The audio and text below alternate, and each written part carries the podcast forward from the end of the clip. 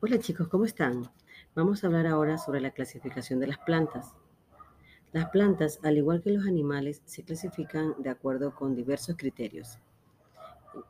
Por ejemplo, según su extracto, tenemos a los árboles, arbustos, hierbas. Árboles. Poseen tallos altos y leñosos, llamados tronco. Sus ramas nacen lejos del piso. De las ramas nacen las hojas, las flores y los frutos.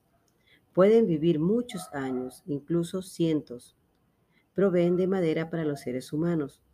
Ejemplo, tenemos el guayacán, caoba, arupo, roble, etc. Arbusto. Tienen tallos finos. Sus ramas nacen cerca del piso. No son muy altos y tienden a expandirse horizontalmente. Crecen con mayor frecuencia en algunos lugares donde el viento es muy fuerte pues allí un tronco alto sería una desventaja. Ejemplo, tenemos el cedrón, supirosa, mora, algodón, mortiño, romero, etc. Hierbas. Son plantas con el tallo muy fino y de color verde. Crecen al ras del piso.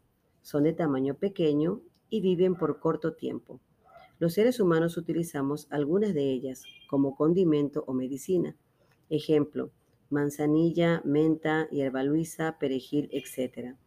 Luego darás clic en la actividad y realizarás diferentes actividades para reforzar tus conocimientos.